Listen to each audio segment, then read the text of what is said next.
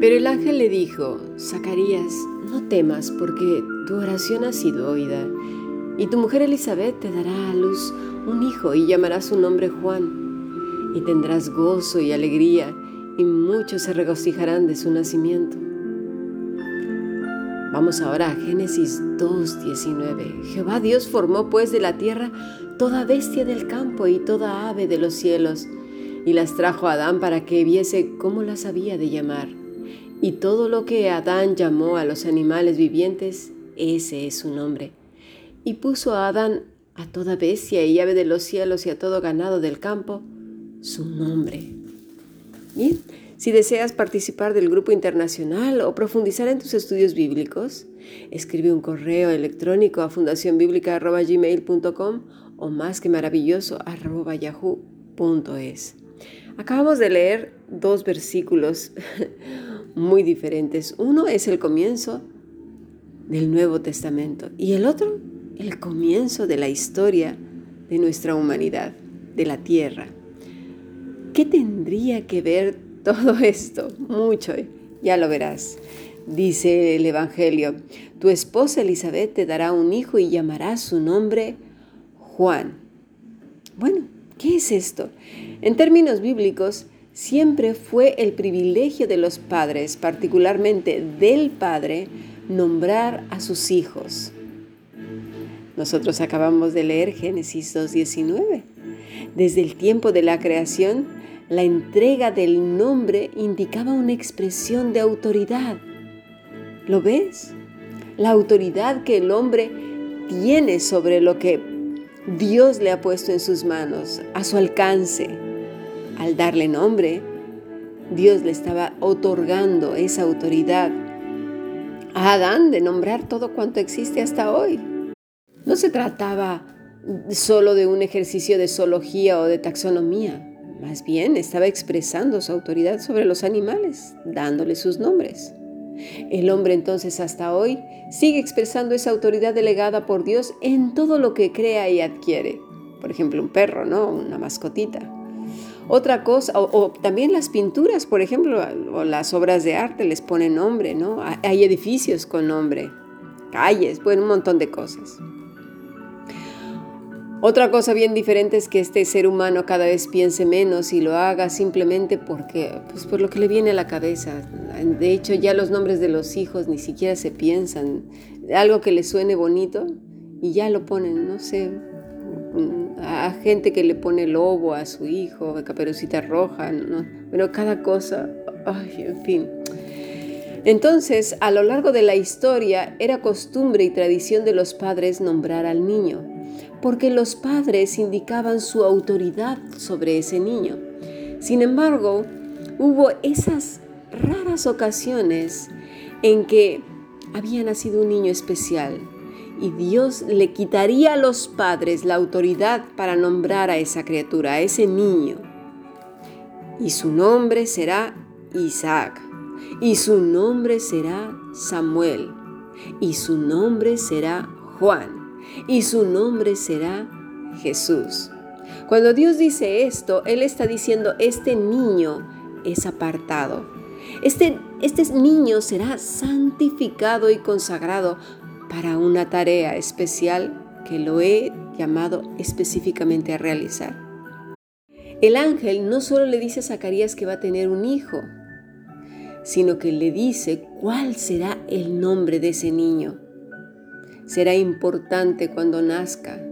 Miramos, ¿verdad? Y ya damos por hecho que Juan sabía y lo que tenía que hacer paso por paso. Eso no es así. Es muy probable que sus padres le hayan comentado acerca de la profecía, por supuesto. Y es maravilloso que él se ciñó precisamente a eso porque lo cumplió. Y quizás tú digas o aquel o aquella, claro, pero pues, mi nombre no me lo puso Dios. Nada tiene que ver con Juan, mira quién soy yo. Y mis hijos, bueno, mis hijos tampoco ni siquiera pensé el nombre, era porque me sonaba bonito. No sé, hay gente que se la piensa más y busca en libros y todo, pero tampoco vino un ángel a decirme cómo ponerle. Y bueno, tienes razón, Pero sabes una cosa, ocurrió algo mucho mejor y mayor que eso. El problema es que no hemos puesto atención. Tu nombre ha quedado eliminado. Por mucho que se hayan equivocado tus padres o tú te hayas equivocado con tus hijos, si es que tus hijos han nacido de nuevo. Mira, tu oración fue escuchada, dice el ángel. ¿Sabes quién oró por ti? ¿Quién oró por mí mucho antes de nosotros poderlo saber o imaginar? Hay una profecía para ti y para mí, por supuesto. Mira, vamos a leer Juan 17, 20. Mas no ruego solamente por esto, sino también por los que han de creer en mí, por la palabra de ellos. Los que han de creer en mí. En ellos se incluye tu nombre y el mío. Para que todos ellos sean uno como tú, oh Padre, en mí y yo en ti que también ellos sean uno en nosotros, para que el mundo crea que tú me enviaste. Vámonos a Juan 20, 28. Entonces Tomás respondió y le dijo, Señor mío y Dios mío. Jesús le dijo, ¿por qué me has visto, Tomás? ¿Por eso creíste? Bienaventurados los que no vieron y creyeron. En esos estamos, tú y yo. Y puedes pensar, ¿y dónde está mi nombre? Mi nombre nuevo. Tu nombre nuevo está en Cristo. En Cristo tienes un nuevo nombre con un significado extremadamente especial, porque ya no eres tú, sino Cristo que mora en ti. Cristo quiere decir el ungido.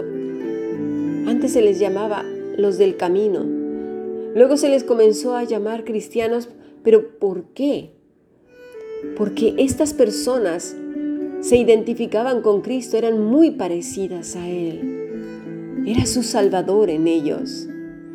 Es decir, la persona que realmente se ha dado cuenta de su terrible situación, cae a los pies de la cruz pidiendo auxilio, socorro por su vida, por perdón. Entonces su nombre ya no es culpable porque ese era el nombre que teníamos culpable, se veía por todas partes, culpable, muertos. Ahora es inocente en Cristo Jesús. Y de allí en adelante, todo lo que se dice de esa persona entonces es esa profecía, como Juan. Nosotros somos parte de esa profecía. El problema es nuestra terrible incredulidad. Ah, como no está mi nombre, pues no. No, mis estimados, no se trata de eso, se trata de algo mucho mayor. Cristo elevó una oración al Padre por ti y por mí, por aquellos que habían de creer. El problema está, ¿sabes en qué? En aquellos que no creen, porque ya han sido condenados. Incredulidad. El Señor nombró a este niño porque estaría en una misión y pertenecería a Dios porque sería grande, dice el ángel, a los ojos del Señor.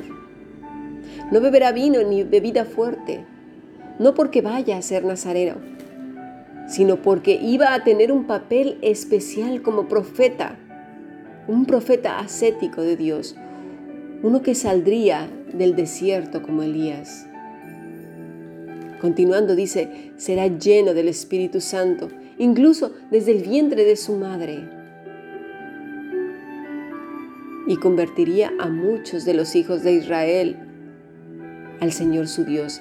Él iba a ser un evangelista, por así decirlo, un instrumento de Dios para confrontar a muchos de las, de las personas cuyos corazones se habían endurecido, personas de Israel que eran las herederas del pacto de gracia pero que ahora despreciaban ese pacto. Todavía tenían sus hijos circuncidados, pero lo hicieron como una mera formalidad. Su fe de hace mucho tiempo se había muerto y ahora estaban realmente en un estado de incredulidad.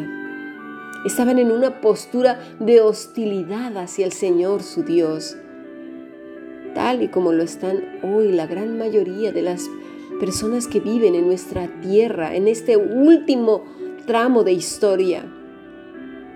Escuchan, pero sus corazones están lejos del Señor. Están duros como una piedra. Son arrogantes. Creen que ya no tienen nada que aprender. Tienen un cristianismo acartonado. Enseñanzas que no llevan nada a la práctica. Que no llevan, además, fíjate, en muchos lugares hay enseñanzas que nada tienen que ver con Cristo. Se les enseñan cómo deben hacer, cómo deben actuar, cómo debe de ser tal, cómo debemos de ser en tal caso, cómo debemos vestir, cómo debemos tal. ¿Dónde quedó Cristo? Cristo no es la centralidad de sus vidas, sino que se ha vuelto una costumbre, un formalismo. Cristo se ha convertido en un ídolo más, porque lo han hecho así, no porque Él sea un ídolo, porque lo han convertido en un simple ídolo en una multitud de altares en sus corazones y a veces con connotaciones extrañas, místicas, locas, pero no es el Cristo de las Escrituras.